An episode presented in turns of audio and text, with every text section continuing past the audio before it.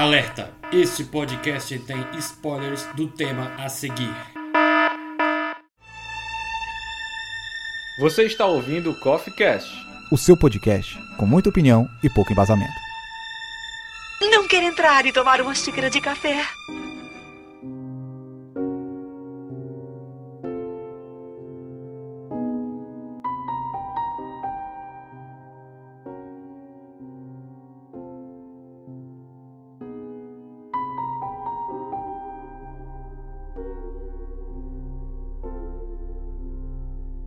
Fala galera, sejam bem-vindos para mais uma edição do Coffee Cast. Este que é o melhor podcast da sociedade e hoje eu reuni uma galera muito especial para falarmos sobre a série da Apple TV que deu o que falar, gerou um burburinho aí na internet, que é a série Severance, né, ou em português Ruptura, que foi dirigida em seis episódios dos nove pelo Ben Stiller, cara. Isso mesmo, Ben Stiller dirigiu alguns episódios dessa série. E aí eu queria fazer um processo aqui diferente. Geralmente eu peço para os convidados se apresentarem, mas agora eu vou fazer de outro, de outro jeito, né? De outra maneira. Eu queria falar aqui primeiro com o Jota. Muito bem-vindo aqui ao CoffeeCast, cara. Apresente-se aí para os ouvintes, conta aí qual é o, o seu jabá, né? Seus podcasts. Fala aí pra gente, cara. Ó, oh, gente, jagunçaiada do meu coração, hoje estamos no podcast dos outros. Eu sou o Jota Santos, lá do Paranérdia e do Água de Moringa, rapaz. E olha, sempre que você se encontrar aqui, é porque você escolheu voltar, rapaz. Oxi. Isso, cara. Muito obrigado por você ter aceitado aqui o convite para participar do, do podcast de Ruptura. E agora eu vou passar para o outro convidado aqui, que também é um novato no Coffee Cast, que é o Pensador Louco. Este cara tinha uma voz inacreditável, maravilhosa. Delícia. Muito obrigado. Eu sou o Pensador Louco, lá do Teatro Escuro do Pensador Louco, onde eu falo sobre música que você provavelmente nunca ouviu, cinema estranho, quadrinhos mais estranhos ainda e coisas demais que a saúde impede que eu fale em praça pública. Mas eu queria agradecer muito o convite por estar aqui e eu quero apenas dizer que o meu Alt só vai descobrir que eu gravei quando ele ouvir o podcast sendo lançado. Oh! na, geralmente na sua vida, quem é que, a, que faz mais coisas? É seu interno ou externo, cara? Rapaz, é complicado porque ambos são muito drogados, então a gente tem meio que uma competição. tá bom. E por último, mas não menos importante, o especial Danilo de Almeida. Muito obrigado você também ter aceitado o convite. Que é isso, eu que agradeço aí a oportunidade, né? Eu que na, na podosfera aí, ou na podosfezes, né? Como a gente chama, que é a, a underground dos podcasts do Brasil. Eu não costumo gravar muito sobre filme, sobre série, acho que o pessoal não, não chama porque sabe do meu nível de inteligência quanto a isso, mas se você quiser me ouvir falando sobre música, sobre discos aí de pop, de rock, de metal, eu tô lá no Já Ouviu Esse Disco, só você procurar aí Já Ouviu Esse Disco.com aí nas interwebs ou nas redes sociais, você procurar por Já Ouviu o Disco, Já Ouviu Esse Disco, é, você vai me encontrar aí, eu também faço algumas artes aí no Instagram. Sou tô aí pintando celebridades, pintando set. Você pode me encontrar lá em daniloalmeida.art e vamos falar hoje de ruptura, que é a prova que isso é ficção científica, mas é uma prova que a sociedade está doente. Você tá vendo porque eu queria ficar por último? mas você foi bem, cara, você foi bem. Depois é que eu me toquei, porra, era pra ter deixado o Jota por último. Esqueci também. E aqui é o Davi Cardoso, o seu Dharma, e acho que agora a gente já sabe qual é o trabalho do Chandler de Friends, né? Trabalhava na Lumon. Finalmente, cara! É, o refinador de macrodados, né? Finalmente a gente descobriu. Até porque ele meio que já deu uma pista de que era algo parecido aí na série. Então eu pensei nisso. Caraca, o Chandler trabalhava na Lumon. Por isso que ele não, não sabia dizer qual era o trabalho dele. Porque ele não sabia, ele não tinha memória lá do trabalho. Exatamente. e é isso, pessoal. Nós vamos continuar com este papo maravilhoso sobre ruptura logo após a vinheta.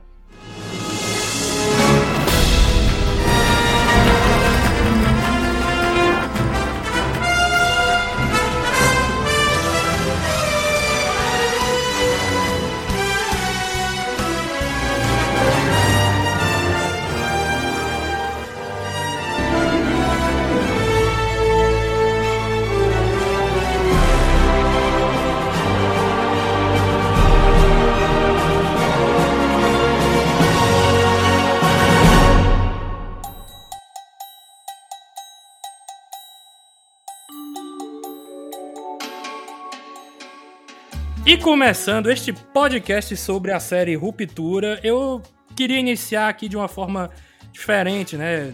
Geralmente eu comento né, o, resumo da, o resumo da série, a sinopse direitinho, mas eu queria dizer que essa série ela me pegou um pouco tarde. Eu via as pessoas comentando na internet, nossa, que série legal, série diferente, tem uma vibe meio Lost, com mistérios. E aí os dias foram passando, chegou o mês de maio, é, ela, ela, acabou no finalzinho de abril, né? Mas só em maio foi que eu tive coragem de assistir de fato, né?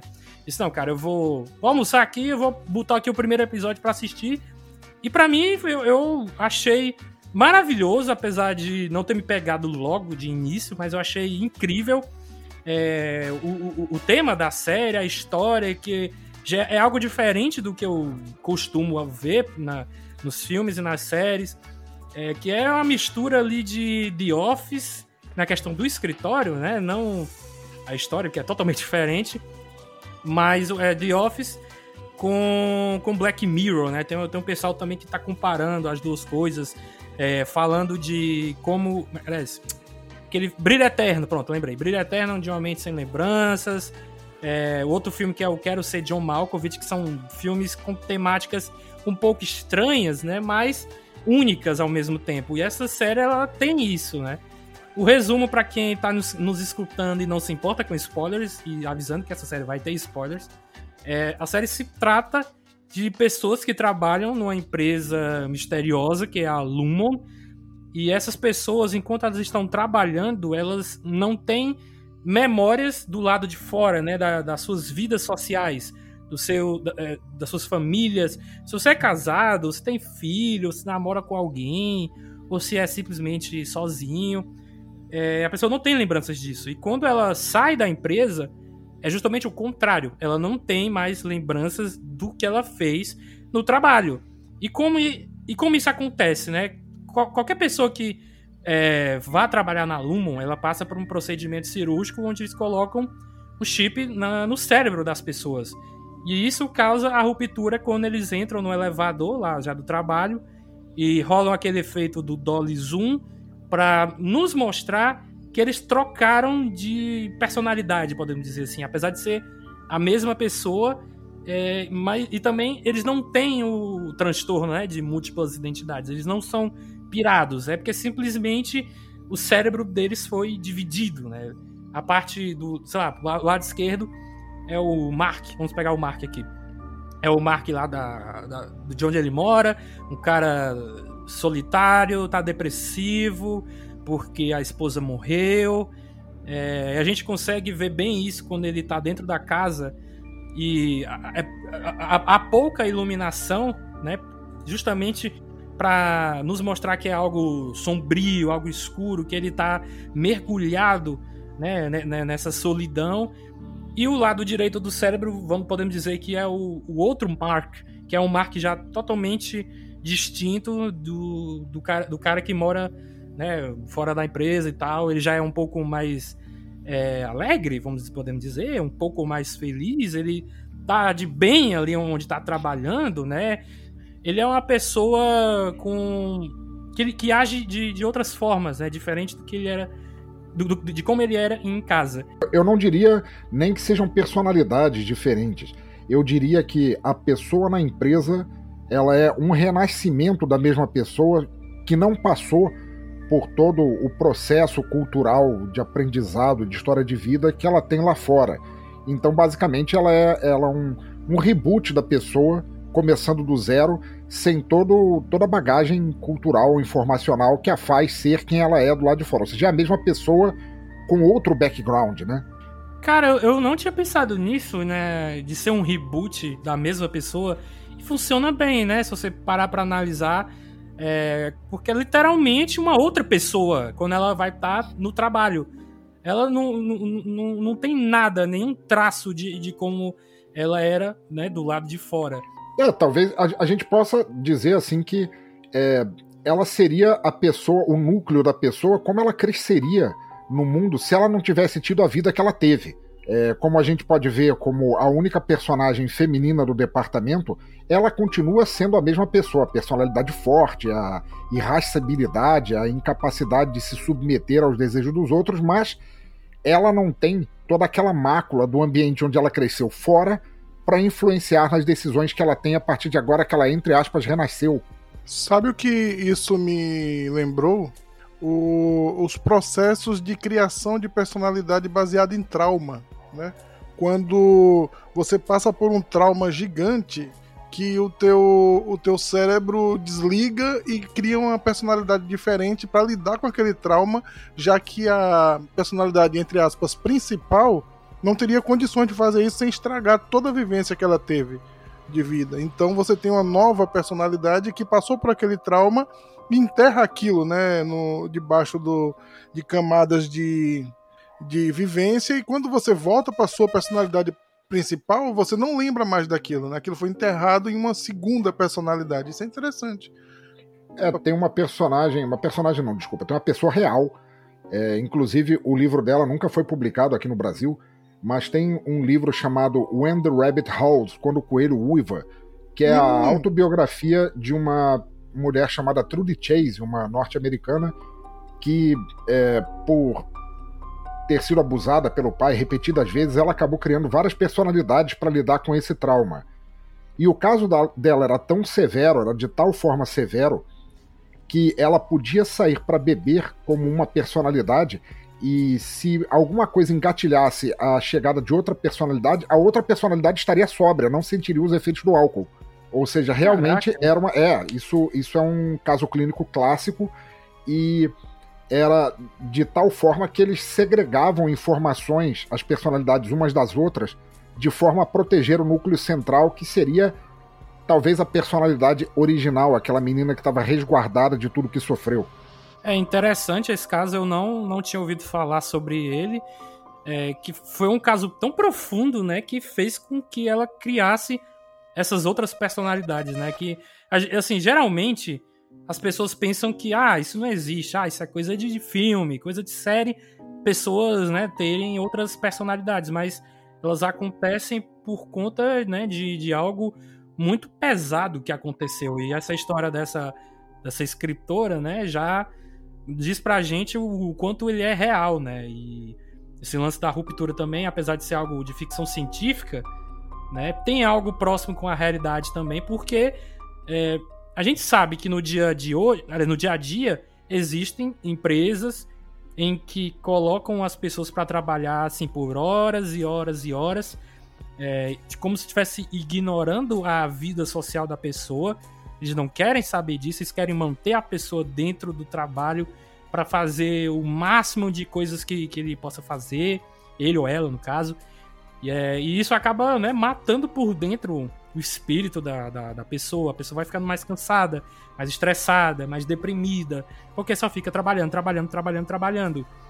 E a gente pode ver um pouco disso na personagem da, da, da Ellie, né? Ela na empresa. Que, como você falou, ela é uma pessoa de personalidade forte, né? Então, a gente. Por isso, né? Por conta de, de, dessa parte da Ellie, a gente, a gente entende que o chip pode não funcionar 100%, né, em todo mundo.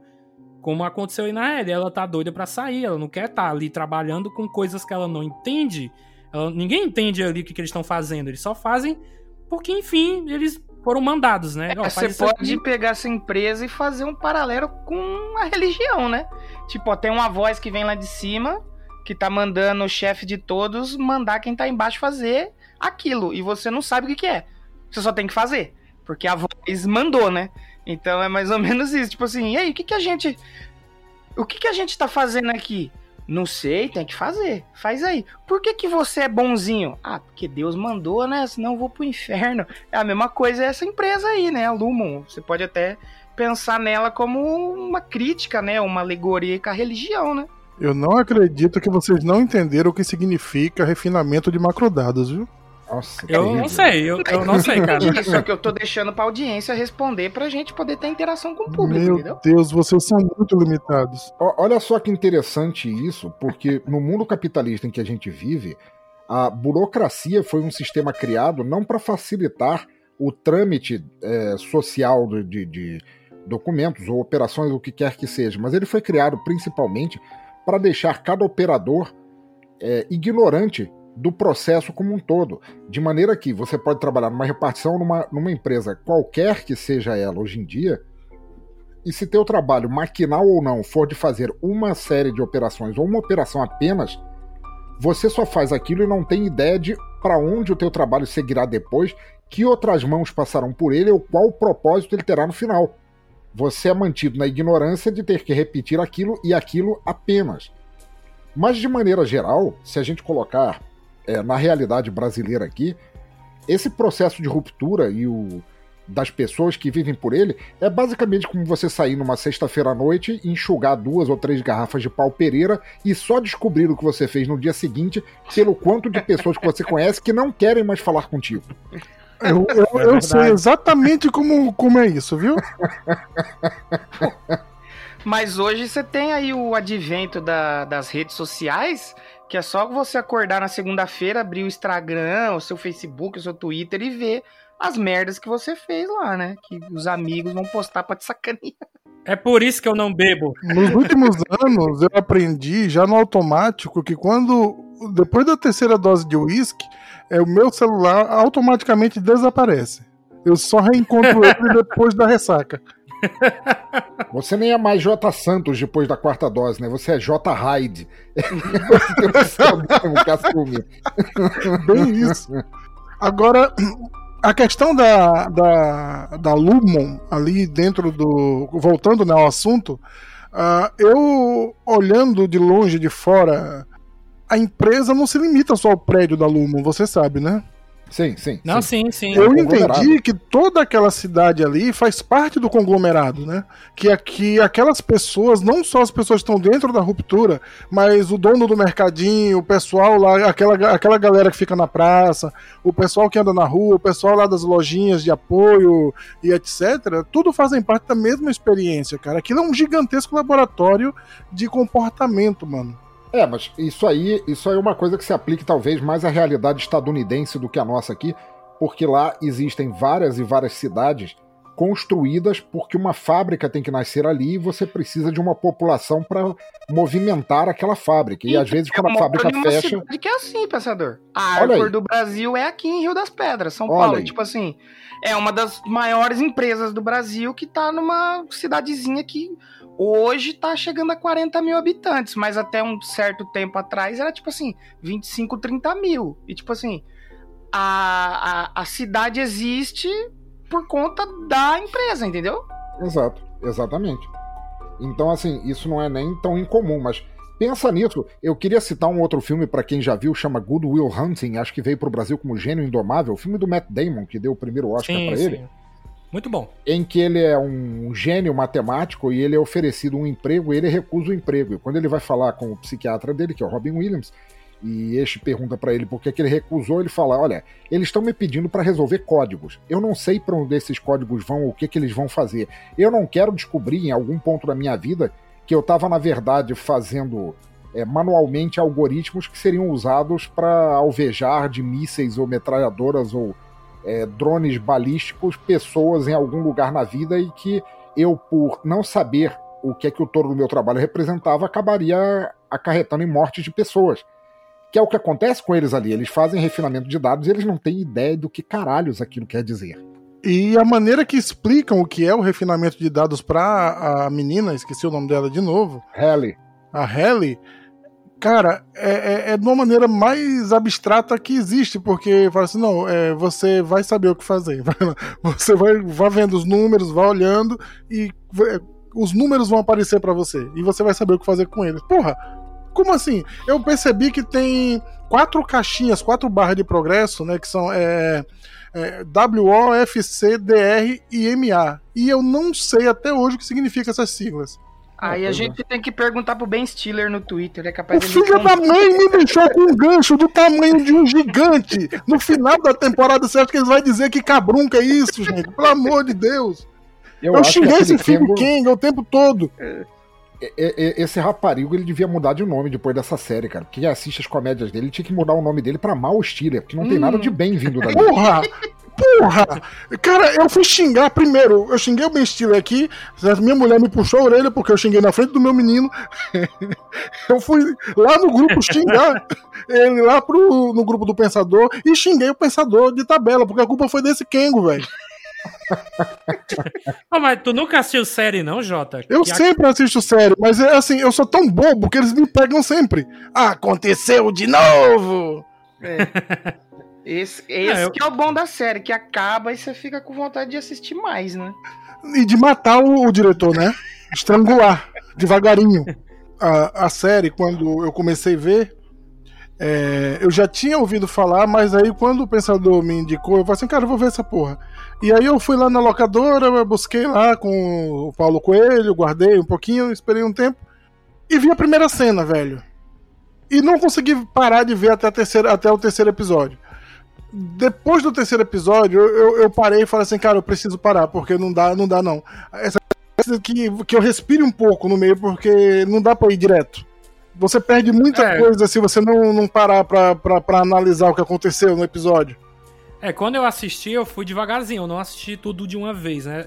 Tirando ali, sei lá, ah, do, do episódio 5 ou 6 pra frente, assim, entendeu? Que aí eu vi tudo de uma vez que eu já tava tão empolgado que aí eu Empolga, né? botei tudo. Pois é, mas assim, o primeiro episódio eu vi normal, achei bacana.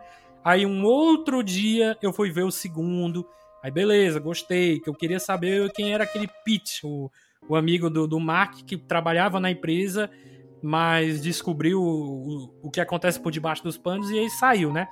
Aí eu fiquei curioso pra saber. Aí outro dia fui ver o terceiro. Quando chegou ali, sabe, no sexto episódio, eu, cara, eu quero terminar logo, porque eu quero saber se eles vão é, descobrir o que, que tá acontecendo, se eles vão tomar consciência de o que, o que eles estão fazendo ali e, e- e nada são a mesma coisa. Não descobre porra nenhuma. Não, então, eu queria saber se eles iam descobrir. Eles não descobriram tudo. Né? Eles tiveram pelo menos aquela parte né, de conseguirem sair do, do trabalho com a. Com a. Tipo, não é personalidade, como o pensador falou, né? Tipo, com a outra. Com a, ah, com a como é que eu posso dizer? consciência. Com a Com a consciência. consciência, né? Agora, pensador, você ficou maluco, igual eu, na primeira cena. A Halle tá em cima de uma mesa, numa sala de reunião, sem saber quem é. Sim, é o parto dela. Aquilo ali foi o, o- o parto dela. Ela era uma, uma criança em corpo de adulto, renascendo e descobrindo que ela tá vivendo sobre novas regras. Mas olha só que interessante isso, porque para quem já trabalhou em empresas grandes, ou empresas de médio, grande porte, respeitadas as proporções, a gente faz isso. É, no nosso dia a dia, a gente não percebe o quão aberrante isso é. Você é contratado, você está sob contrato para trabalhar num lugar, para te, te dar ali o, o vil metal mensalmente, mas você não pode se comportar dentro da empresa da maneira que você se comporta na tua vida real. Porque você tem regras de comportamento para a empresa, porque você tem regras de conduta, regras de produção, regras de tudo. Você, de certa forma, em- embora não não, Não, tão tão agressivo, né? brutais, não tão agressivas quanto na série, você faz a mesma coisa. Você tem que tirar, que nem um paletó, que nem um casaco, quem você é, você tem que produzir ali, exercer um cosplay de você mesmo em outra situação durante o horário de trabalho e você só volta a ser quem você é, sei lá, no happy hour, quando você encontra com a, com a galera e pode tomar umas cervejas, ou quando você volta para casa e etc e tal. Mas eu considero que a série, ela não me surpreendeu tanto, porque eu considerei ela uma metáfora do que, novamente, respeitadas as proporções, a gente já faz em nossa jornada de trabalho diária. É, mas eu acho que ela quis né, criticar justamente isso, Sim, né? Essa sim, questão do método de trabalho. É, e apesar de que também eu notei que ela tem algumas é, referências de, de, de outras obras, né? De não só filme ou série, Muito. mas, por exemplo, é, eu, eu, enquanto eu fui pesquisando sobre a série, eu descobri que tem um- um- uma palavra na biologia que é lumen. Parece muito com lumon, né? O nome da empresa. E aí, lumen, na biologia, é, significa um espaço vazio, sem preenchimento, né? De órgãos ou de organelas. Aí tinha um exemplo lá, tipo, lumen de cloroplasto. Uma cavidade interna sem preenchimento. Vai quebrar E aí a o- língua. É, que é foda. e aí o nome da empresa é. O nome da empresa ser esse, né? Faz um, um sentido total. porque é, é um local que não tem um preenchimento de, de memórias externas, né? É, como se fosse um vácuo pessoal de cada Exato. trabalhador. É, outra referência também é que ele tem um pouquinho de caverna do, do Platão. Porque Sim. as pessoas estão ali, né, trabalhando. Porque sim, a gente não entende o que, que são. Seriam as sombras, né? Que ele- das pessoas na caverna estariam vendo. E estão aceitando de boas, né? E aí vai ter uma pessoa e, logicamente, né, ela vai é, entender que tem algo errado. E é justamente o Mark. Nossa, Metrópolis de Fritz Lang, aquela obra-prima maravilhosa do cinema, é, do cinema mudo, é, um, um filme sobre a classe operária dominada, em que cada pessoa da cidade baixa, no resto do chão, tem que trabalhar mecanicamente igual máquina para sustentar e o fruto de seu trabalho sustentar a sociedade elevada que vive acima das nuvens, nos arranha-céus e coberturas, sem saber nunca, nunca por que que sofre em prol daqueles que, que aproveitam. Nossa, a gente tem é, milhares de filmes e, e livros e quadrinhos, se necessário for, tratando sobre isso. Aquele filme lá do, do, do cara que faz o Capitão América, o Snowpiercer, é isso, né? A galera que trabalha no fundo do trem, basicamente comendo detritos para sustentar o sushi da galera que vive nos vagões mais melhor aproveitados e eles nem sabem porque para eles aquilo é a realidade do dia a dia e eles não não cogitam que há algo diferente até o momento em que eles descobrem que há, né? Tem, nossa, pencas de metáforas para isso na cultura mundial. É, fora também que existem quadros, né, do, do pintor norte-americano Edward Hopper, Olha aí. Que eu, que eu também, quando eu tava fazendo a pesquisa, eu achei um, um site que ele tava fazendo ali uma, uma comparação entre alguns momentos da série com as pinturas desse cara. E aí tem uma pintura dele que eu já tinha visto uma, uma vez na minha vida, e eu sempre achei ela um pouco intrigante, tem um pouquinho ali de mistério, e ao mesmo tempo de, de, de solidão, né? Que é justamente o- a pintura Nighthawks, ou Aves da Noite, Gaviões da Noite. Acho que é a mais famosa pe- dele, né? É a mais famosa dele, que você pesquisar aí na internet, que você vê a imagem, você vai lembrar que já viu essa pintura na vida, né? E, e onde tem o, o restaurante, né? Tem quatro pessoas dentro, né? Três consumidores e uma pessoa que trabalha, e nenhuma delas está com um olhar é, fixo em alguma coisa. É como se elas estivessem perdidas, né? Estão viajando na mente, A esmo. entendeu? A esmo, pois é. E o restaurante, ele não tem uma porta de entrada e saída ao mesmo tempo. Então é como se aquelas pessoas estivessem presas dentro daquele restaurante. Do mesmo, do mesmo jeito que eh, os trabalhadores ali da, da Lumon, seja do departamento de, de dados, ótica e design, de terapia, e, enfim, tantos outros departamentos que a gente não sabe, né? Essas pessoas estão presas dentro da Lumon, e principalmente a, a terapeuta lá que vive 24 horas naquele lugar, né? E se você olhar com atenção, nem com tanta atenção, né? Sobrevoar as pinturas do, do Hopper, você vai ver que a, a, a aparência limpa, é, estéreo da, da série é baseada muito na- nas pinturas dele. Com certeza, cara. Tem uma que é justamente. Eu esqueci o nome agora. Mas é justamente um cara no escritório, tá lá, tá lá sentado na, na, na sala dele. E ele tá olhando pro, pro, pro lado externo da, da empresa. Tá vendo os prédios, o céu e tudo mais. Então tem um pouco disso também na série, né? Só que ao mesmo tempo não tem, porque a, a série, assim, por dentro, né, da, da Lumon, não tem janela, cara. Só tem luz e luz e luz. Corredores infinitos de cor branca, que é um labirinto da, da mente que a gente pode, eu posso traçar, uma comparaçãozinha. É, como se aqueles corredores fossem aquelas linhas que o cérebro tem, né? Eu não sei nem se o nome é esse, linhas. Mas é, são corredores e corredores e corredores, e você pensa que é, por dentro ela é maior do que por fora, né? A gente não consegue, não, não entende exatamente o tamanho, né? A geografia do lugar. Porque eles andam tanto para chegar na sala do, de, de, de macrodados e andam mais ainda para a sala de ótica e design que a gente pensa, caralho, qual o tamanho completo, né, desse local. Parece que não tem fim, né? É, a série ela faz várias é, não nada sutis referências a eles estarem no inferno. né? É, ca- cada departamento é um limbo por si só, né? E, e, além disso, ela te apresenta alguns conceitos e te dá tempo de deglutir, né? Ela, ela, ela apresenta, pincela, esfrega na tua cara, depois volta a apresentar de novo e fala: Entendeu, meu filho? E, o pensador, como você disse que a, a menina acabou de nascer ali na mesa, lembre-se que o Mark era pai de primeira viagem dela, né? Porque ele estava no primeiro dia como chefe de departamento, então era a primeira vez que ele fazia aquilo.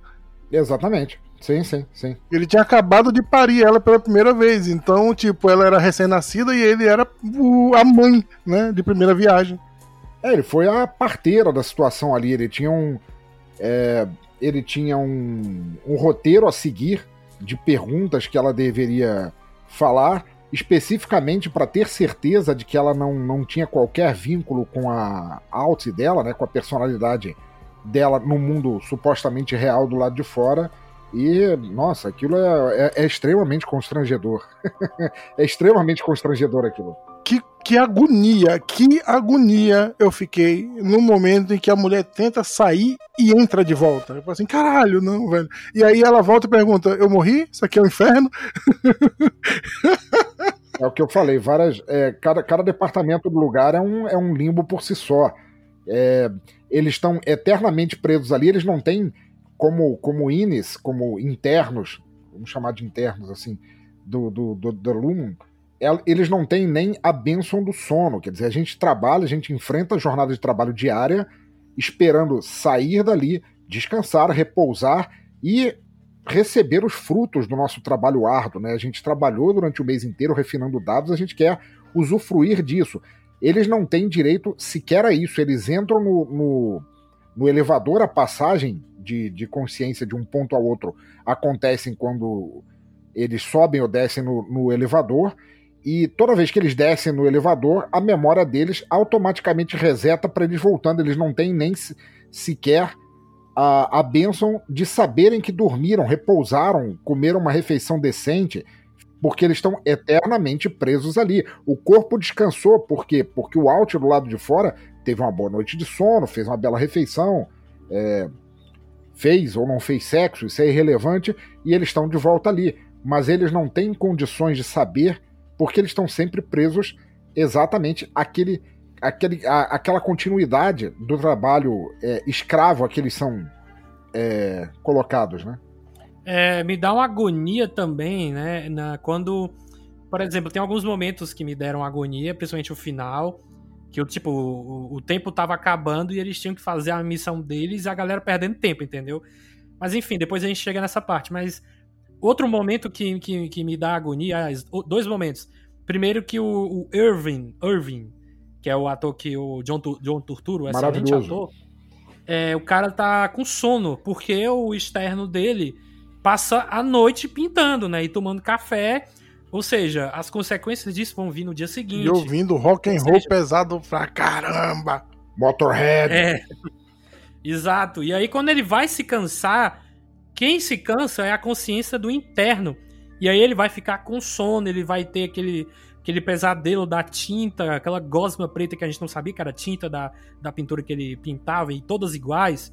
É, e aí o Miltic, Miltic, que parece um deus, ele tá em todos os lugares, só existe esse cara trabalhando na empresa, que né? Que papel bem é... feito, hein? Pois é, e aí, tipo, ó, pode dormir não, cara. Tô te, tô te avisando aí, não dorme não. E, né, se alguém cometer alguma besteira, eles levam pra sala de descanso, que em inglês é. Cara, é muito bom em inglês. Porque o nome da sala é Break Room, e break significa quebrar, né? E é totalmente o contrário do que a gente pensa quando escuta sala do descanso, né? Você vai lá, é, lê um pedido de desculpas criada por eles, da empresa, e você tem que ler, tipo, até você acreditar.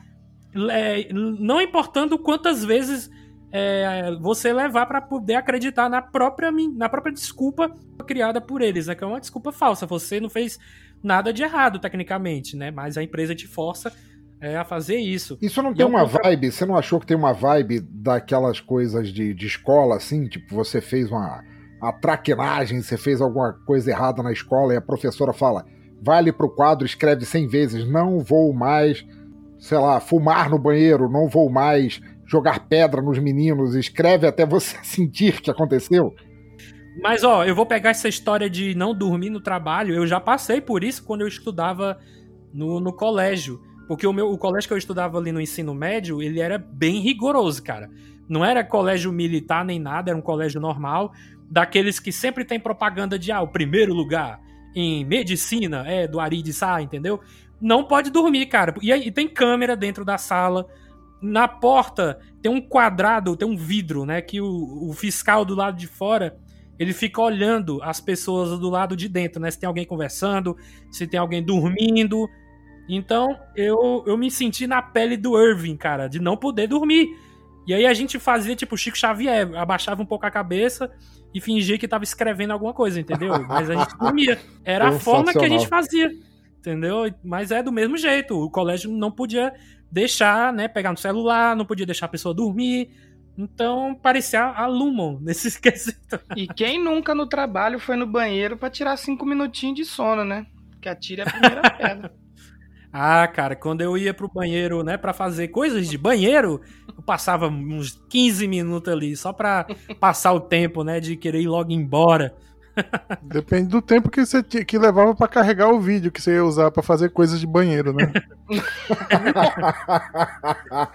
Olha aí. É por isso que tem o Miltic aí na cena, pra vocês não ficar fazendo isso aí, pô. e, e, outra cena que me deu agonia também, aí para fechar, vocês podem poderem falar, quer dizer. É a cena em que a, a Halle já tentou de tudo para poder escapar dali e não conseguiu. É, e aí ela vai tentar se matar, né? Ela pega uma corda para se enforcar no elevador, mas ela não consegue porque fica aquela transição de consciência, né? De in e out, in e out, ela acabando ficando presa ali. E aí o cara lá, da, da, da chefe de segurança, ele descobre tudo, o Mark vai lá também, é, eles tiram ela do, do, elevador, e aí o cara pega o Mark, joga ele no elevador, o elevador sobe, trocou de consciência, o elevador desceu e trocou de consciência de novo, entendeu? Para ele meio que esquecer repentinamente ali o que aconteceu, entendeu? Cara, isso é, isso é uma doideira tão grande. Imagina só, cara, estamos nós aqui, nós quatro aqui falando, imagina que isso acontece com a gente, não extrapola a nossa realidade, imagina que a gente acordou numa mesa de reunião vazia, a gente tem um questionário e tudo mais, e que nós temos a chance de ter um, um, um estado branco para recomeçar. A gente tem um trabalho para seguir e a gente tem que fazer aquilo. Qual de nós iria continuar sendo podcaster? Eu acho que nenhum. eu sou novo nisso, então eu acho que eu ficaria mais uns dois ou três anos. Deus me livre ser podcaster, credo. Não, cara. Escravidão isso. Tem uma coisa, uma coisa legal, legal, entre aspas, né? Interessante nessa cena que tu descreveu, é que ela não queria se matar, você sabe, né? Ela queria mandar uma mensagem pra alt dela, então por isso que ela fez no, no elevador, para que quando é, ela, ela se, se, se enforcasse e a porta fechasse, a alt dela pudesse perceber o que estava acontecendo e falar assim: caramba, eu, é, o choque. Ela não está né? feliz. Ela não está feliz, é de alguma forma. Só que a, a parafernália que ela utilizou ali é, foi, foi fatal, porque o, ela não tinha como, como se soltar daquela porra. Se não fosse eles para tirar ela de lá, ela teria realmente morrido. Mas é, é, a mesma coisa que eu tava falando ali atrás, que a Halle ela tem uma, personalidade, é, uma personalidade muito forte. Isso é dela. Em qualquer instância que ela esteja, ela seja a pessoa que ela é do lado de fora, que a gente só descobre depois de tantos episódios, ou a pessoa que ela tá lá dentro, ela é aquela pessoa que não se deixa bater. Ela quer uma coisa e ela vai até o fim, até o ponto de tentar o suicídio para isso. Mas ao mesmo tempo, é como eu falei ali atrás, imagina você mesmo sendo criado ou criada sob um, um outro leque de possibilidades. É. A Halle, que a gente conhece, ela nasceu provavelmente num berço de ouro, tem toda uma mitologia quase religiosa. Na verdade, nesse momento a gente não sabe ainda, né? Não, a gente não sabe isso, a gente descobre depois. E ela tá tão embrenhada com aquilo que ela quer fazer aquilo funcionar. É a meta dela. Mas a, a, a Ine dela, que acorda ali na empresa e tem que passar por aquilo tudo, ela não quer saber disso. Ela, ela, ela tem. Ela se sente presa ali e a, a, a, capacidade indômita dela, essa irascibilidade dela, faz com que ela queira sair dali de qualquer maneira. Ou seja, é, é como a gente imaginar nós mesmos, nosso núcleo de personalidade, quem nós somos, sob um background diferente, que nós tomaríamos outro caminho simplesmente porque a gente tem uma bagagem, no caso de, da alt dela, uma bagagem é, empresarial, nascida em berço de ouro, com, com toda uma meta para cumprir com aquilo, e a outra que nasceu de novo ali dentro e acha aquilo um absurdo e quer apenas se livrar daquilo. E é, é um conflito excelente, cara. É, é, eu, eu diria que é o melhor conflito. E você me responde quem é mais errado na história. Se é a Lumon por criar um mecanismo desse que possibilita esse tipo de, de ação, de, de ato, ou o funcionário que se submete a isso e é, tira o poder de escolha de uma personalidade nova e o obriga a estar na situação que ele não escolheu. Mas aí que tá, porque, por exemplo, quando eu descobri o, essa série, né, eu peguei ela bem no comecinho do hype mesmo, que eu vi, até foi um perfil do TikTok lá que eu sigo que indica a série, né, ele falou, até essa série aqui tá, eu falei, ah, interessante. E você aí que tá ouvindo que é assalariado, que tem carteira assinada, que tem que bater ponto, cara, a, na moral, é uma ideia muito boa, já pensou você vai trabalhar e o que aconteceu lá ficou lá. Você não, não, não, não, lembra de nada, porque quem aí já bateu ponto sabe que. Que, tipo assim, às vezes acontece algumas coisas na empresa que você leva para casa, que você fica matutando aquilo até outro dia, você nem processou e você tem que ir de novo. E aquele saco, imagina que legal você poder deixar tudo isso na empresa. Só que aí quando a série vai se desenrolando, que você vai descobrindo que não é tão legal assim, que eu achei interessante é essa, justamente essa essa discussão, né? Você cria uma outra pessoa lá dentro. Não é só você, mas agora no rolê, né? Ninguém chegaria para você, Danilo, que você é designer e tudo mais, e te ligaria, sei lá, 11 horas da noite, meia-noite, uma hora da manhã da caralha da sexta-feira para dizer: "Então, eu sou teu chefe aqui, é, apareceu um imprevisto, eu precisava que você trabalhasse no fim de semana. Não, mas então, isso se eu fosse usar esse, esse dispositivo hoje, eu ia usar ele para sempre, porque eu moro no meu trabalho. Mas, tipo, 10 anos atrás, que eu já fui, já trabalhei em firma, trabalhei em comércio e tal, às vezes acontecem umas coisas assim que você volta para casa tão puto, você fala, ah, não acredito que aconteceu isso, que merda. Você vai dormir pensando nisso, você levanta, você chega no outro dia pensando naquilo. Então, se você não pudesse ter esse peso, seria muito legal. Só que aí você criaria o seu outro eu lá e ele que se foda. E aí, como é que é? Como que acontece isso aí? Então, isso que eu achei bem interessante dessa série, essa discussão aí, né? Então, é um, é um fardo, é uma carga que alguém precisa portar. Né? Então, se você não quer carregar isso, se você não quer levar para casa, se você não quer deitar no seu travesseiro com isso na cabeça, alguém vai ter que estar tá com isso na cabeça. Né? E, uh, pensador, o, existe um consenso na psicologia hoje que, uh, mesmo um recém-nascido, quando, quando, muitos diziam antigamente que a pessoa é uma tábula rasa, né, que você podia colocar qualquer coisa ali, né, hoje nós dizemos que, a, mesmo que seja uma tábula rasa, aquilo já é uma tábula. Então, é, mesmo que seja um, uma bacia vazia, já é uma bacia, né? A bacia tem personalidade própria. Sim, sim, era o que a gente estava falando antes. Mas ao mesmo tempo você vê, se a gente puder usar a alegoria de outro filme, assim, por exemplo, Matrix. Hum. A realidade do Severance, do Ruptura, é alguém que, ao mesmo tempo, toma todos os dias a pílula vermelha e azul. o cara, Bom ponto, cara. Ele escolhe as duas Bom pílulas ponto. diariamente. É. O cara tá numa loucura foda, mano. Cara, o livro do cunhado dele não deixa de ser uma Lumon por si só, porque tem aquele cara, o, o cara careca, o cara negro que é que é um atiete. Ah, não, o... não, não, não, o fora. O, o fora. O, eu não lembro. da família lá, esqueci o nome. Isso. Que ele basicamente ele é um Miltic do cunhado dele, assim. Tanto ao, ao ponto de quando é, some o bebê, em determinado ponto assim. Ah, sim, sim. Que é o Mark que acha assim, ele faz questão de tomar o crédito para si para ser o reconhecido ali. Ele não deixa de ser um, uma analogia do que é feito lá dentro do lado de fora, assim. Que o cara é tão desesperado pela atenção do cunhado dele, o qual ele considera um, um Paulo Coelho ou um é, sei lá, um. Paulo Coelho é muito melhor do que aquele cara, né? Ah, sim, com certeza. Não, É, o cara, o cara é tão limitado, a escrita do cara é tão tacanha, e todo mundo acha que o cara é o, é o próximo ganhador do maior prêmio de literatura. Exato. Puta que pariu. O, o- cara é um coach. Va- Vamos, vamos, vamos baixar o nível da parada aqui. O cara é um coach. Eu já fui coaching, viu? E Pronto, desfazendo a amizade. Não conheço o J. Santos. A partir de agora, não, não se refira mais a mim. o pensador louco, ele vai fazer o processo de ruptura pra ele esquecer que o Jota É. foi um coach. Uai, você não iria dar uma palestra não por 10 mil? É, pra falar qualquer coisa, né? 10 mil lá no bolso aí. Uai, cara. Mas assim, é, pegando essa história do livro, né? Que o nome do livro é O Você Que Você É.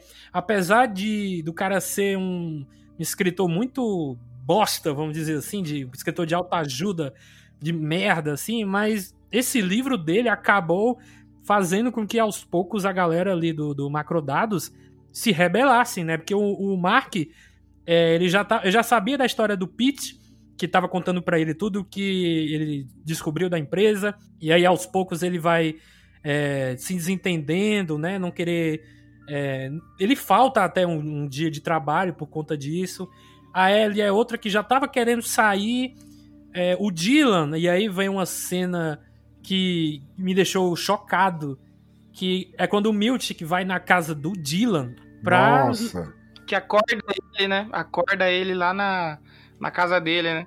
Exato, cara. Eles ligam o botãozinho da ruptura na casa dele, meu irmão. Então eles podem fazer isso a qualquer hora. Por isso que eu falei que toda aquela estrutura ali, tudo aquilo ali faz parte do mesmo experimento. Vocês vão ver na segunda temporada. É, eu, eu. Depois que você falou isso, cara, eu tô acreditando nessa teoria agora. Porque até o nome da cidade é Kier, né? O nome da cidade. Sim, que é o nome de um do, do fundador lá da, da ideologia por trás do Lumen, né? Não, não pela cidade, não pelo nome da cidade, é, Davi, porque o.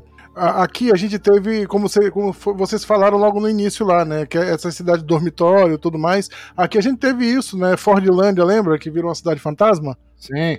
Pois é, então, a mesma coisa. Mas eu acredito que toda aquela área ali, toda aquela cidade, todo mundo ali, até as pessoas que estão rebeldes, fazem parte do mesmo experimento. Tanto que a linda, maravilhosa, perfeita, de cabelos brancos, Patrícia Arquette, ela estava ali na empresa e fora sem ruptura. Ela e o, e o, e o Miltic. É, eles têm. Eles têm as regalias, assim, de poderem se manter iguais dentro e fora, assim. É a galera que realmente veste a camisa da empresa, né? né? Eu acredito que talvez um degrau acima na, na hierarquia, né? Sei lá, alguma coisa desse tipo. Ou eles estão fora do experimento, eles são monitores do experimento, né? Cara, mas aí que tá, e eu queria perguntar pra vocês, porque eu acho que a, a criatura mais enigmática da série inteira, mais, muito mais além do que os personagens mostrados, é a bancada. É, Aquilo ali me lembrou muito o Charlie de As Panteras, cara. Não é? Verdade, verdade. Parecia que o Charlie tava mandando as ordens ali pro Bosley, que é o Miltic, e aí o Bosley mandava na galera ali. E fala uma palavra inteira na tempo... uma palavra apenas na temporada inteira, né? Falam, Mas deixa eu só fechar o meu raciocínio, o pensador daquela. ver. Aí depois eu, eu passo pro que você tava falando, que é justamente aquela questão do livro, que aí foi aos poucos pegando cada um pra se rebelar. Aí eu tinha falado dos três, né? O Mark, a Halle e o Dylan. Depois que ele descobre o filho, né? Durante a, a abertura da ruptura ali, na casa dele, ele ficou puto com o Milt, que ele ficou doido porque ele não, consegui, não conseguia mais parar de lembrar do filho, de que ele tem um, um filho. E o Irving, né? Ele, ele conhece o personagem do Christopher Walken, que é de outro departamento, que é de ótica e design, e ele, eles se acabam, acabam se apaixonando, é, acabam flertando um com o outro. E aí é quando, o Burt Goodman. Quando ele descobre que ele vai se aposentar, os dias da empresa dele é, chegaram ao fim, ele, ele até fala: vocês vão deixar ele morrer? E esse morrer não é tipo dar um tiro e a pessoa morrer e nunca mais vai viver na vida. É tipo essa consciência do interno não vai mais existir. É só o externo depois disso.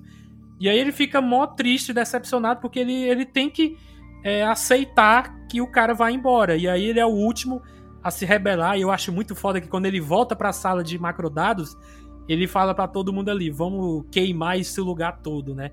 Aí eu, e é isso aí, Irving, é isso aí, cara, vamos queimar essa porra. Eu, eu, eu queria falar apenas que, se eu considero, isso é uma opinião minha, vocês podem concordar ou, ou não, o quanto vocês. que o único erro dessa temporada tá justamente nisso. O fato de que os personagens, tanto do John Turturro quanto do Christopher Walken, eles sejam homossexuais dentro e fora.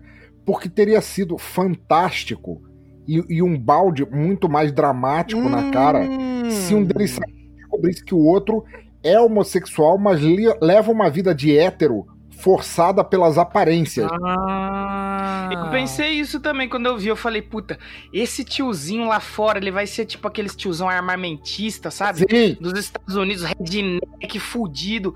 Porque eu acho que ele chega a citar um momento e falar: É, você tá indo nas festas, não sei o quê. Você sabe dançar? Eu falei: Esse cara do lado de fora ele é o maior tarado, que anda Sim. com fuzil, com camiseta de flanela, e chegou lá, não era. Eu falei: "Pô, A série, a série ela é tão bem dirigida que ela, ela faz isso passar despercebido, entre aspas, né? Você é, vê isso com normalidade. Mas agora que foi levantada a questão, realmente seria de explodir a cabeça, né? seria muito legal. Seria muito Imagina legal. o balde de água fria que seria, cara, o John Turturro sair e descobrir que o cara tem mulher e filhos e que ele é, no núcleo da sua consciência, um homossexual, mas ele segue com aquela, com aquela fachada pelo bem-estar social do lado de fora. Mas, pensador, você viu que meio que tem isso, eu não sei se eu entendi errado, mas o, o Irving, né, quando ele acorda, você vê que na casa dele tem uns negócios de soldado, tem É verdade. roupas de exército, aí eu pensei assim, será que é dele ou é tipo assim, era do pai dele que queria que ele fosse também, ele guardou, mas ele não virou. Mas isso Pode se ser, mantém sim. lá dentro também, viu? Porque o, o Irving interno, ele é um. Ele, ele também é, ele é receoso, ele não. Ele, ele gosta do, do Burt, mas ele não, ele não quer se, se envolver, ele tem aquela, aquele pé atrás em tudo. Eu acredito que ele ainda tá se descobrindo nisso, né? Tanto dentro quanto fora. Ele não tem essa certeza. E eu acho que ele deve ter sido rejeitado pelo pai depois de, de ter descoberto que ele é gay. É possível, sim, sim. É, o que eu não entendi foi que quando ele acordou, ele tinha um mapa. Aí parece que no mapa tinha anotado o endereço do, do, do, do outro senhor lá. Vocês? Vocês perceberam isso? Que ele pega o carro, ele nem sabe dirigir o carro direito e ele vai naquele endereço que tá marcado. Isso eu não entendi muito quando aconteceu. eu Fiquei meio perdido. Mas aí não é quando ele verte. É, quando ele. No, no final, quando que o, o, o interno ele acorda, né? Ele vê todas as pinturas e tal, ele começa a ver aquele baú com a roupa de exército, aí tem um mapa com endereço, que no endereço tem um xizinho assim com o nome do, do Burt. E aí por isso que ele pega o carro todo meio sem jeito assim pra dirigir, porque, né?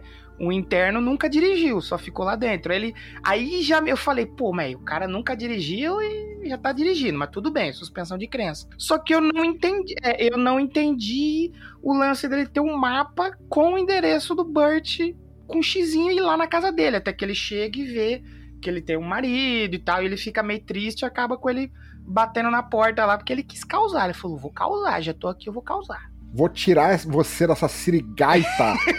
que não te merece. Você é minha. Mas é, é uma coisa interessante no personagem do John Turturro, é justamente isso. Ao longo da A série, dualidade, né? é não a, a capacidade que ele tem de verter coisas no subconsciente dele que ele representa na pintura. Porque o- o externo dele consegue, ele não sabe por quê, é uma compulsão, mas é ele consegue. o sonho, né? O sonho, a Lumon não consegue controlar o sonho, né? Ele tem uns sonhos assim que ele vê a porta, Agora você vê o vê, símbolo ali, né? Pode você ser. vê os dois lados da mesma moeda, né, cara? Juntos, né? O John Turturro fazendo um puta de um papel dramático e o Christopher Walken, tipo, coleira solta, né? O cara tá maluco. Cara, o- o- vai por mim. O Christopher Walken é sempre coleira solta, ele é sempre daquele jeito. O nome disso é Dorgas. Rapaz, o do João Turturro tá, assim, é, no, no inverso da carreira dele. O Turturro tá tipo assim, eu sou o cara, tá foda. O Walken fala assim, caguei! É, o Christopher Walken, ele tá, tá sempre caminhando, né? Christopher Walken, né? Walken. Olha que filho Nossa, mãe, cara. cara. Essa foi boa, tá? Essa E ele, foi e, boa, tá? e ele bebe Johnny Walker quando ele tá encalado. Nossa. Eu vou sair o Walking daqui, cara. Se você fala que a série favorita dele é Walking Dead, a minha internet vai cair um pouco. Alguém me mate. ai, ai. Eu tenho como virar o Alt agora pra poder esquecer disso, velho? Vocês estavam falando de que o Burt, né, se ele, eh, se ele fosse uma pessoa heterossexual, eu ainda imagino o seguinte, imagine se ele fosse tipo um- os Minions do Bozo. É um Trump Ah, eu- Minion. Se ele fosse um Pois Trump é. Minion, eu imaginei isso. Exato. Ó, se eu sou macho, eu sou foda, eu pego mulher mesmo. Exatamente. E aí o interno dele é homossexual. E imagine se ele descobre Ia isso. ser muito bom.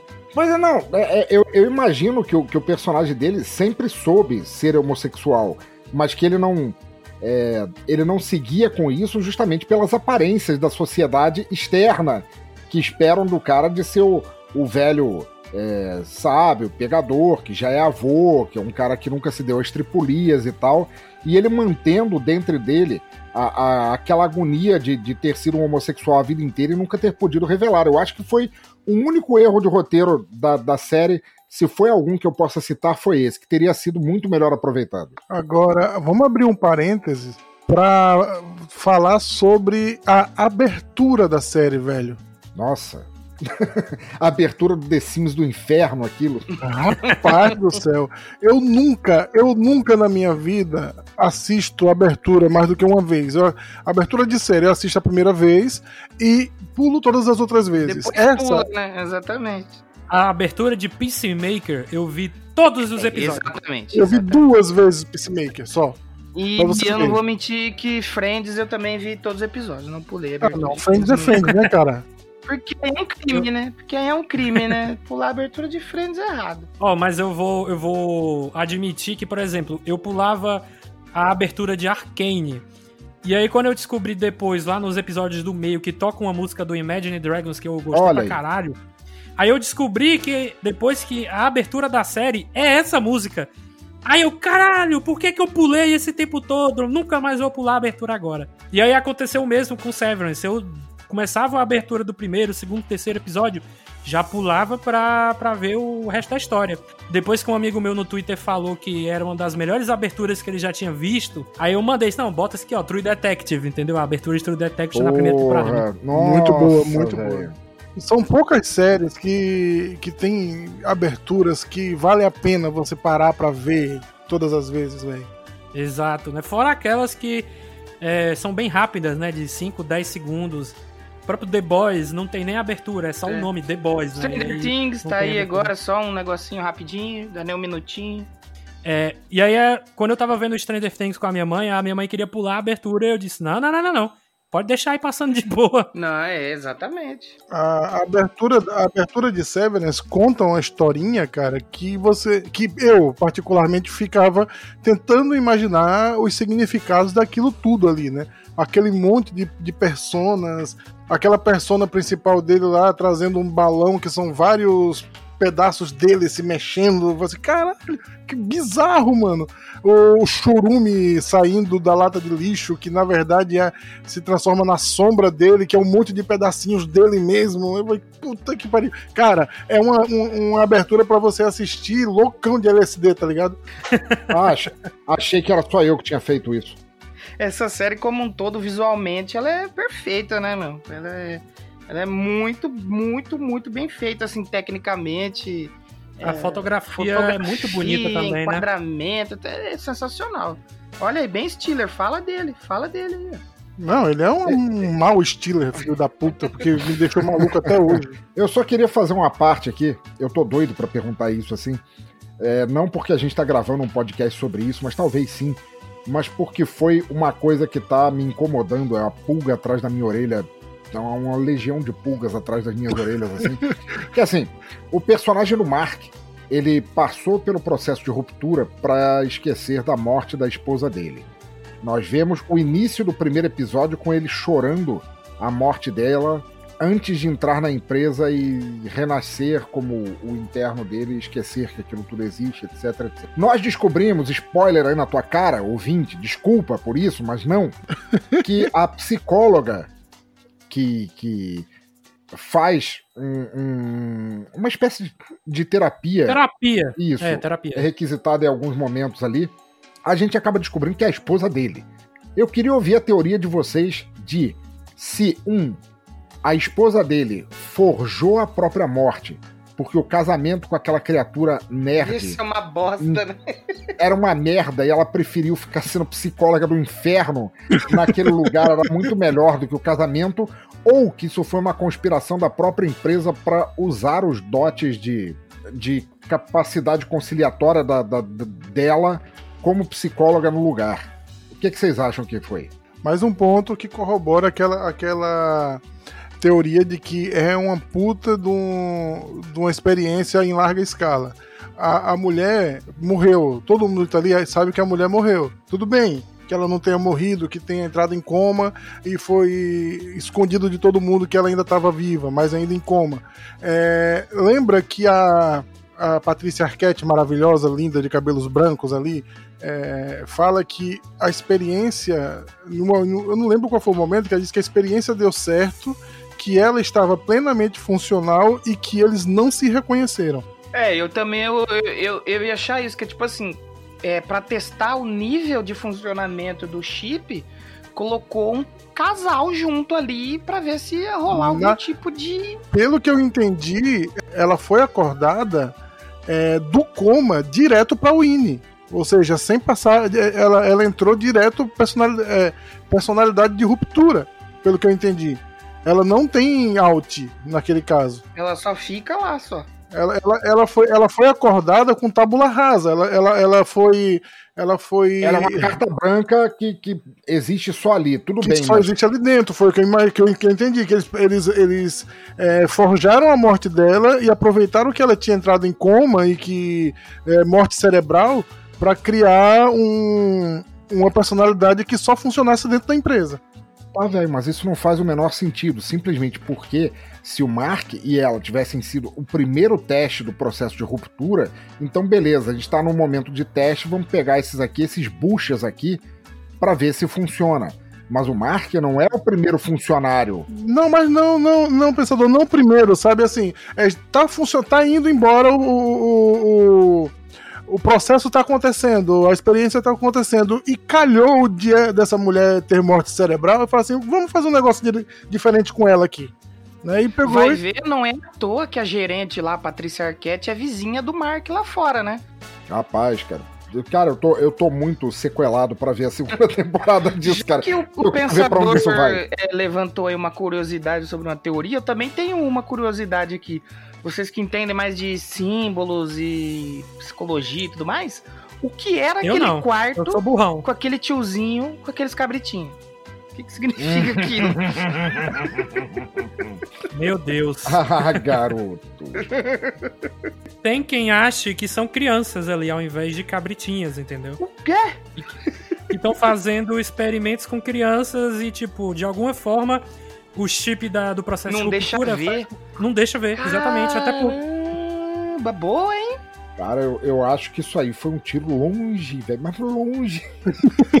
Não, pensador, mas seria bem interessante, porque se. Vamos supor que a criança mesmo e o pessoal lá de dentro veio, ia ficar meio chocado. Ia É, começar a questionar o que, que eles estavam fazendo ali. Na boa, eu considero que os cabritos, assim como a. a festa do Waffle. Ai, que Não, maravilha. Pensador, não. Pera aí, pera aí, pera aí, calma. Deixa eu seguir com a parada. Eu acho que ela Acho que o pensador, o pensador gostou dessa festa aí. Eu, eu já falei pra ele que eu prefiro a pré-festa do melão. Ah, ah, rapaz, olha, é, eu vou te dizer que eu já. Não, esquece isso. É, vamos continuar aqui. o que eu queria dizer é o seguinte: é, o- talvez uma das coisas mais pitorescas da série é o fato de que o fundador da Loom e, toda a galera por trás daquilo, eles têm uma seita por detrás quase igual a cientologia, um troço escabroso ali, com muito simbolismo é, de animal e homem e tal, e o fato de, de cabra barra bode ser um, um, um símbolo de fertilidade, de, de, de prosperidade e tudo mais. E eu acredito que isso seja simplesmente. Eu não duvidaria que aqueles cabritolhos ali que estão sendo nutridos pelo cara não estejam servindo de, sacrifício, alguma coisa para algum nível maior da empresa, onde eles se deleitam com bife de, de, de cabra bebê simplesmente para manter a suposta ideologia da empresa, assim, porque quando a gente chega na, na, na, na festa do Waffle, que o, o gordinho virgão, porque ele é um, ali dentro, ele pode ter quantos filhos ele quiser do lado de fora, mas ali dentro ele é um gordinho virgão. Ele é um gordinho virgão. Quando ele senta ali, cara, e começa a entrar aqueles corpos lúcidos, esfregando com cara de animais, com a, a, uma estética que lembra o De Olhos Bem Fechados, o último filme do Kubrick. Sim, lembrei disso também, cara. Pois é, cara. Muito. Tem muito, a, tem muito a ver com essa simbologia, assim, de que não é apenas uma empresa, é uma seita, que me remete mais ainda ao fato de eu considerar que essa série é, uma, é um grande tapa na cara da Apple, e eu acho extremamente irônico que ela seja veiculada na Apple no serviço de streaming da Apple. Verdade. Mas é, é, é, um troço escabroso. Ele, ele faz parte daquelas festinhas secretas deles, assim, que volta e meia algum funcionário bate a meta tão bem que ganha a festa de Waffles e tem todas aquelas promessas pagãs de, de, de sexo, um negócio Mais animalesco. Uma vez a empresa fazendo uma correlação aí com a religião. Olha aí, exatamente. É uma seita, cara. O, o Kier Egan é como se fosse Jesus para eles, né? Exatamente, cara? exatamente. Ele é Deus e aquela vozinha lá é Jesus falando no ouvido da igreja, que seria a Patrícia Arquette, que repassa pro rebanho ali, faz aí, não questiona nada, meu amigo. Eles, inclusive, para você ouvinte que não viu a série ainda, eles têm meio que uma mini bíblia de ensinamentos disso que é recitado o tempo inteiro entre eles. Pensador, essa em larga escala, essa festa do Waffle ela não parece com aquele esquema do expurgo. Tipo, você precisa é, se esforçar para chegar no determinado nível de. Você é, precisa manter uma normalidade por X tempo, que no final desse X tempo você tem um tempo de, de liberdade plena, entendeu? E depois você volta à escravidão novamente. O expurgo que você fala é o The Purge? The Purge. Eu não sei é, em, em, parte o que você fala faz sentido, mas ao mesmo tempo evoca aquele negócio de ser uma empresa, é, uma, uma, uma, cadeia de empresas de high profile, e todo mundo que vai trabalhar num lugar assim não espera ficar para sempre no mesmo cargo. É como se fosse quase um aliciamento do que você pode ser se você for promovido, o que te espera do outro lado e tudo mais, que você vai ter acesso. Você não vai ter que ficar só sentado na frente de uma telinha conversando com gente que você odeia e passa o dia inteiro xingando, você pode vir aqui e ter um trabalho mais tranquilo e no meio das contas trepar com uma cabra? Só que Só que na Lumon, na Lumon, subir de cargo não é desejado, ninguém tá querendo fazer isso ali. Tanto que o Mark, quando ele, ele sobe de cargo, pra ele é uma surpresa e ele fica todo, sabe, Porra, eu sou obrigado a fazer isso. As pessoas trabalham por recompensas, e recompensas bobas, como uma fatia de melão, um pedaço de ovo de, de, de, de sanduíche, uma orgia numa casa escura, comendo waffle com, com maple syrup, sei lá. Jota, eu ia falar justamente disso agora, que eu ia falar pro pensador, cara, as recompensas que eles têm são tão merdas, né? Porque, tipo, não é, é, sei lá, uma semana de férias, que é. Uma semana não, 15 dias, um mês de férias, que é que geralmente acontece, né? Com as empresas. Não. Porque eles não podem sair. Então o que, que eles fazem? Traz um monte de melancia, traz um monte de ovos. A festa do ovo. é maravilhosa a festa do ovo. Eu, eu só acho, Jota, que disso que você falou, tudo bem, eu concordo com, a, com, com o teu posicionamento, mas isso é a postura, isso é a postura do Mark, que o Mark é um derrotista por si só. Ele é o corno manso da história. Se, se de todos aqueles personagens tem um corno manso, é o Mark. Ele é o cara que aceita, ele é o cara que ele é feliz onde ele está, ele é o cara que ele não almeja mais nada. Mas se a gente olha pro, pro Irving, que se apaixona dentro da empresa, ou da Helly, que tá tão determinada em sair que considera se matar, ou até o próprio gordinho, que quando descobre que tem um, um filho do lado de fora fica psicótico com isso, sabendo saber mais, todos eles ali almejam alguma coisa a mais, exceto o Mark. O Mark é o único que tá estagnado ali. Mas o gordinho só teve isso, como você falou, quando ele descobriu que a vida dele, que tinha muito mais da vida dele do que ele podia querer ali dentro. Porque enquanto a vida dele se resumia só ao que ele conhecia dentro da empresa, pra ele tava muito bom. Mas dentro do que a vida dele se resumia dentro da empresa, ele era possivelmente o mais competitivo, tanto que ele gastava cada momento que ele podia para xingar os outros, os outros colegas do trabalho para dizer que ele era o único capaz de fazer e bater a meta e etc e tal. Bater ele a meta pra ir bater lá na, na, na festa, na festa do, do Waffles. Não, e o engraçado é que ele, ele, ele gosta e tá afim da terapeuta. E a terapeuta a gente descobre que é a mulher do Mark. Cara, né? explodiu minha cabeça, mano. E quando ele for a segunda temporada, ei, cara, tu gostava da minha mulher? É verdade. Seu talarico. Comedor de casada. Comedor de casada viúva. Comedor de, é, de viúva, verdade. Nossa senhora, de viúva. de cadáver, porque tecnicamente ela morreu, né? Rapaz, isso conta como necrofilia? de morta-viva, porque, né? Vocês lembram daquela personagem que eu acho que é mulher de um senador, uma parada assim, que vai ter um filho. E aí a irmã do Mark Caralho, que vai ter um sim. filho também. E aí depois a gente descobre que ela também passou pelo processo de ruptura. E eu, caralho, meu Deus, a mulher não se lembra da outra. Eu acho que eu acho que nesse, nessa série eles estão fazendo um processo semelhante com aquele conto da Aya. Sabe? Que eles têm ali num lugar e eles estão tentando expandir pro resto do país esse processo de ruptura, porque acho que rola um lance assim de protesto, não tem? Uma uhum. coisa assim. Então, é por isso que aquela minha teoria do, dos cabritos serem crianças. Exatamente. Quer dizer, minha teoria não.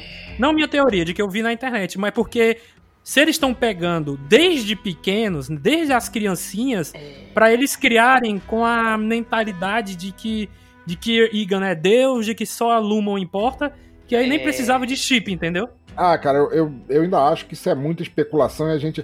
O, o, a série deixou a gente tão desesperado por informações que a gente vai ter que esperar a segunda temporada para ver isso, porque. E eu acho que eles contam com isso. O, ben, o Mal Stiller, ele conta que a gente esteja elocubrando essas coisas pra gente chegar. A, un, a única coisa que eu peço, a, a exemplo de outras séries que já aconteceram e acontecem por aí, é que a série continue, não precisa nem melhorar, continue no mesmo padrão. Porque se for igual Westworld, que a primeira temporada foi fantástica e a segunda já foi. Segunda é. merda, né? Nossa, velho. Pra você Nossa. saber o quanto essa série me pegou, cara, eu tô com medo de me levantar pra ir ali na cozinha, pegar mais uma dose de uísque e esquecer que eu tava gravando aqui. Mas aí vai ser culpa do uísque, não do chip da Lumo. cara, deixa eu fazer aqui uma pergunta para cada um de vocês. É uma pergunta filosófica, vamos dizer assim, poética. Porque quando eu terminei essa série, eu fui falar da minha mãe que ela é professora de filosofia, mas ela não viu a série, mas eu, eu comentei sobre o livro lá do, do Rickon, Rickon, sei lá, o cunhado do Mark, que o nome é o Você que Você É.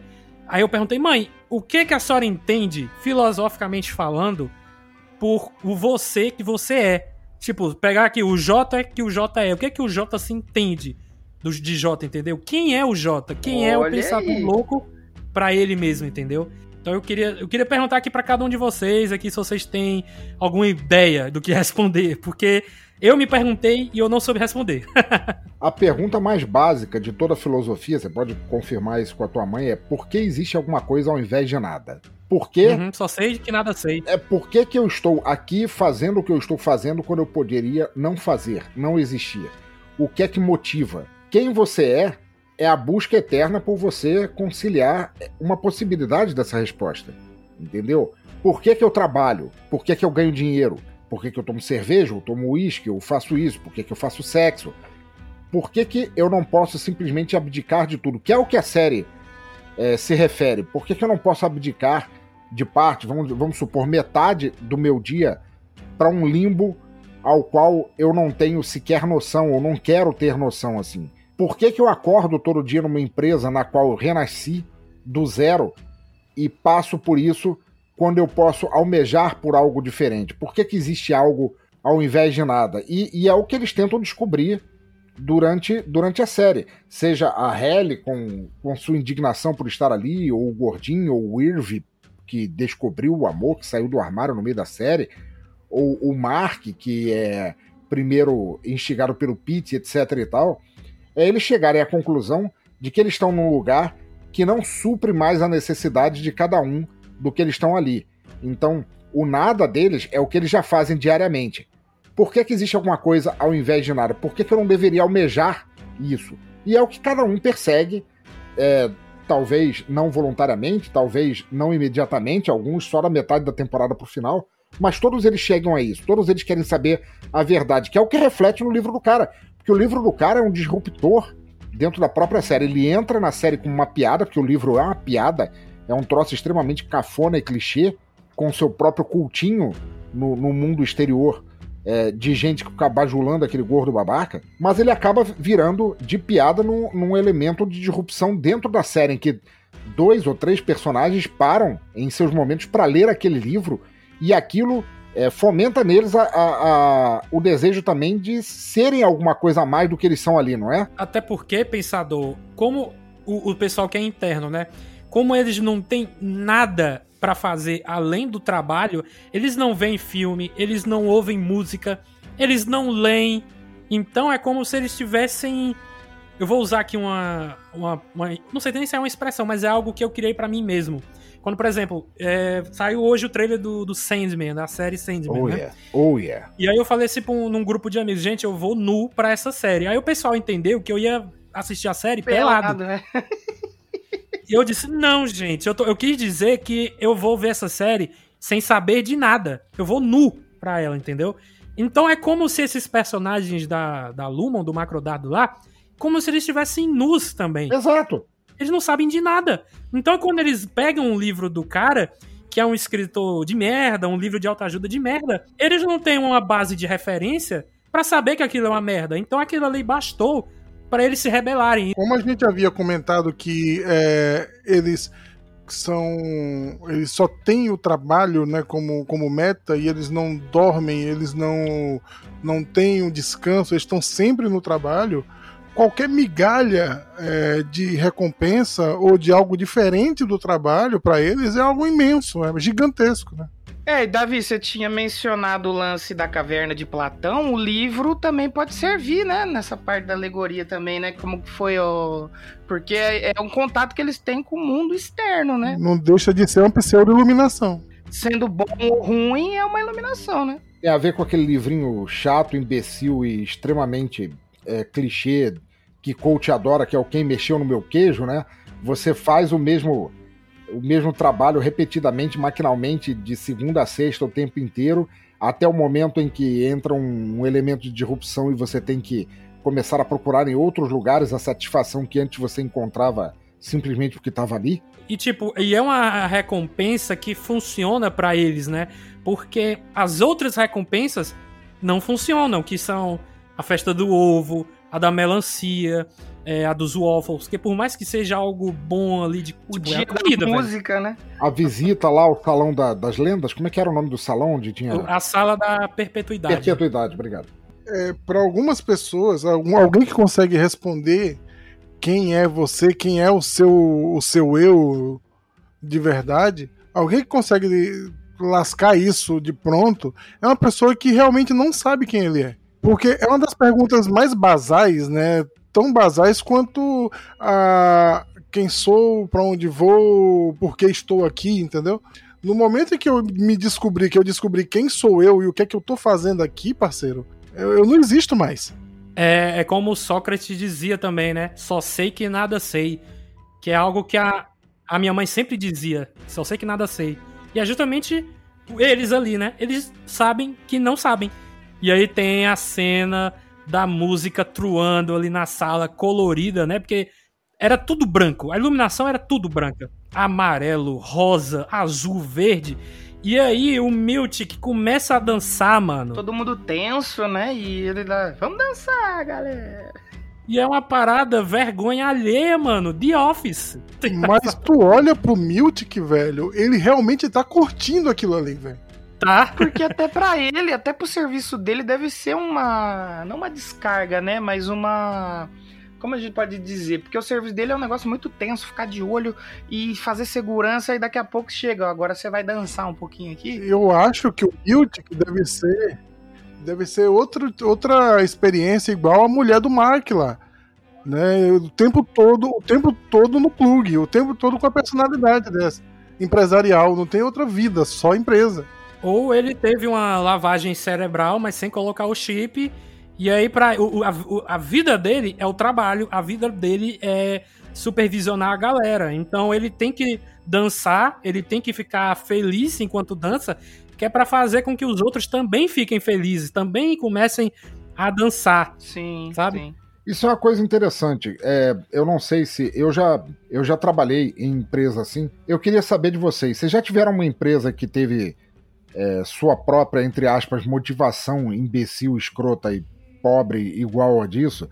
Tipo, vocês já tiveram uma empresa que tem, sei lá, a quinta-feira casual, onde em vez de você ir de uniforme, você pode ir de uma roupa mais descolada, que parece aquele tipo de migalha que o- o- os donos da empresa, patrões, gerentes, é, chefes de sessão jogam pra você só pra você se sentir agraciado do, do fato de que você passa teus dias fazendo um trabalho mecânico estúpido que não te traz satisfação nenhuma. O dia Só da ganhar- família, né? O dia, da, família, isso. própria participação de lucro, né? Que tipo, se você produzir um tanto, vai chegar no final do ano, você vai ganhar um tantinho a mais ali no seu salário, né?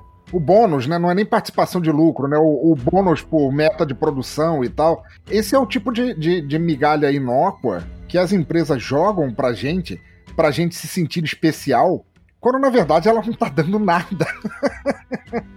tem, uma, tem uma frase do Nietzsche, que é um filósofo que eu gosto pra caralho, que é uma crítica que ele faz ao cristianismo na Idade Média em diante, em que ele fala assim: o cristianismo alquebrou completamente a humanidade ele subjugou as classes mais pobres a uma lama tal que se um representante da igreja aparecesse e lhe desse um caroço seco de azeitona, para este pareceria como se as portas do paraíso se abrissem, que é uma forma de controle de você fazer a pessoa se sentir especial, se sentir agraciada e tudo mais, e a gente vê vários exemplos disso na série, né? É, cara, eu, eu queria dizer essa parada do Dia da Família. É que tem um episódio de The Office, eu não sei se vocês já assistiram The Office, mas tem um episódio que é justamente o Dia da Família, que o pessoal leva seus filhos pro trabalho. E eles odeiam, porque é um lugar chato, me- medonho, entediante, né? Que é justamente o, a Lumon, só que a Lumon pelo menos tem uma- um visual, um design, uma arquitetura é, um pouco mais chamativa pra quem acabou de passar pelo o processo da, da ruptura, né? Mas o The Office não, o The Office é aquilo lá, cru e chato, pequenininho, não tem muito o que fazer, entendeu? Então é, é, é bem isso. É, e eu queria fechar aqui o podcast, até porque o Jota, o Pensador e o Zé Leôncio aqui tem, tem, suas, tem suas coisas aqui pra fazer. Eu queria encerrar aqui dizendo pro Pensador. é, você gosta de Lost? Já assistiu? Cara, assim? nunca assisti na vida. Nunca assisti Nem eu. nenhum episódio. Ninguém aqui assistiu? Ninguém? Eu assisti um 10 minutos de um episódio, depois não consegui mais, não por qualidade, é só porque eu esqueci mesmo de assistir e nunca mais assisti. mas Ah, eu tô pra assistir, eu vou começar. Eu não assisti Lost porque era, era hype na época que passava e eu odiava hype, né? Porque eu, eu era do mal, era metaleiro, pá. Aí eu não gostava de nada que, que tava no hype.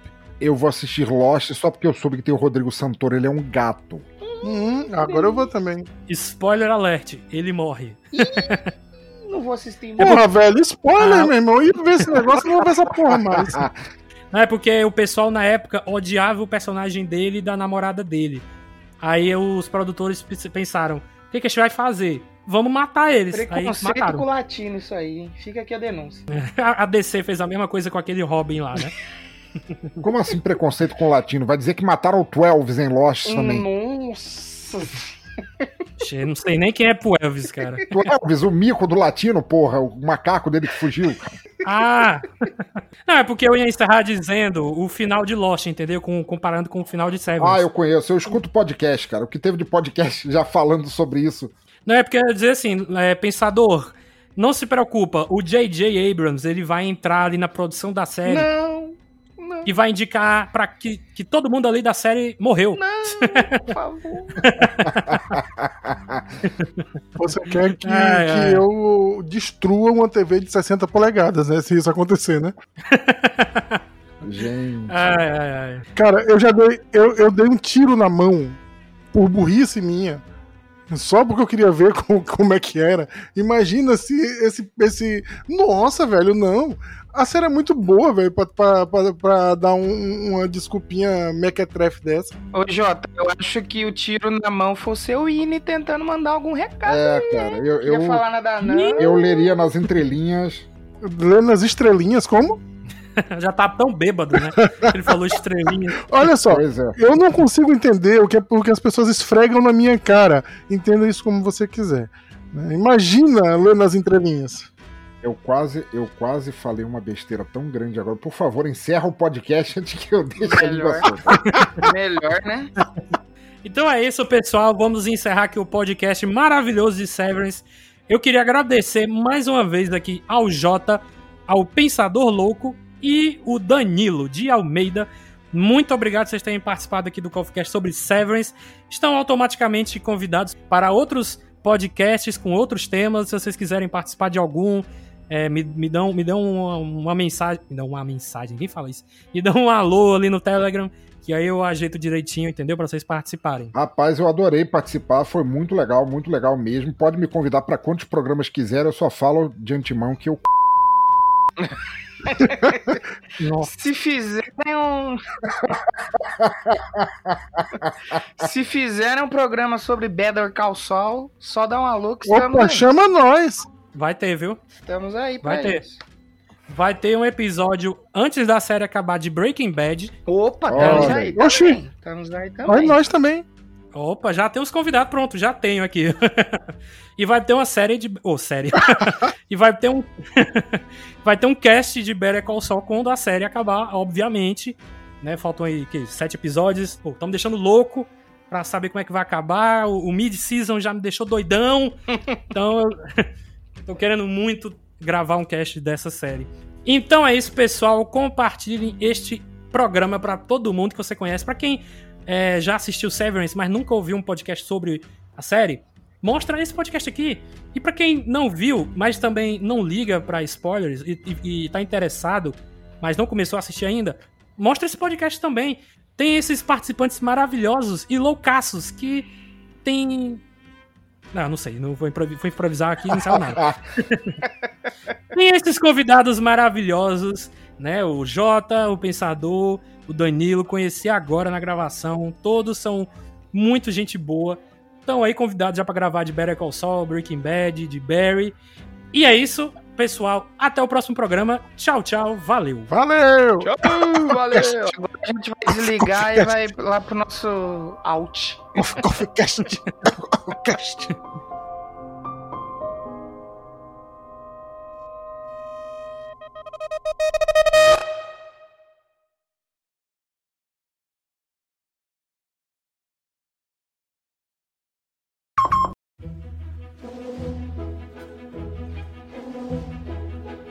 Mas aí eu, eu via, no, no- por exemplo, eu vi um comentário de um colega meu. Um meu cachorro viu um gato aqui agora. Peraí. Olha aí. Lá vai ele dar a pílula azul pro cachorro, né? É. Vai colocar o cachorro out. Só um, só um minutinho aqui. Ei, Simba! São três aqui. né? Ei, Simba, Bala tá vendo tudo aquilo que o sol encosta será seu um dia? Menos aquela área escura ali, ali é Osasco. Não vai pra lá.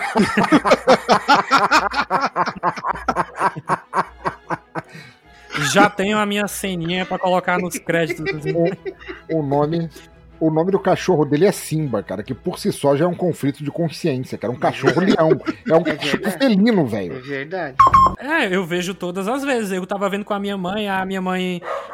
Ah, cacete! Olha o cachorro. Para de latir! Sua mãe o quê? Sua mãe? Mãe, para de latir, cacete. Gravando aqui. Como é que é? O cara fala, minha mãe, cacete, para de latir, mano. Opa! Desculpa, mas Não, é assim, ó. não se, faz, não se fala assim com a mãe, velho. E aí, quando ela disse assim, vou pular a abertura. E aí, eu disse, não, não vai pular, não. Pula Aí não. Agora foi a Não, outra. é. Agora, agora foi a outra cachorra. Caralho! Vai morrer. Então é isso, pessoal. Queria agradecer. não, já falei isso. Então é isso, pessoal. Es- Ah! Então é isso, pessoal. Essa tem que ir pro, pro bloopers, pro, pro gag reel É. do, Não vai podcast. ficar pro final.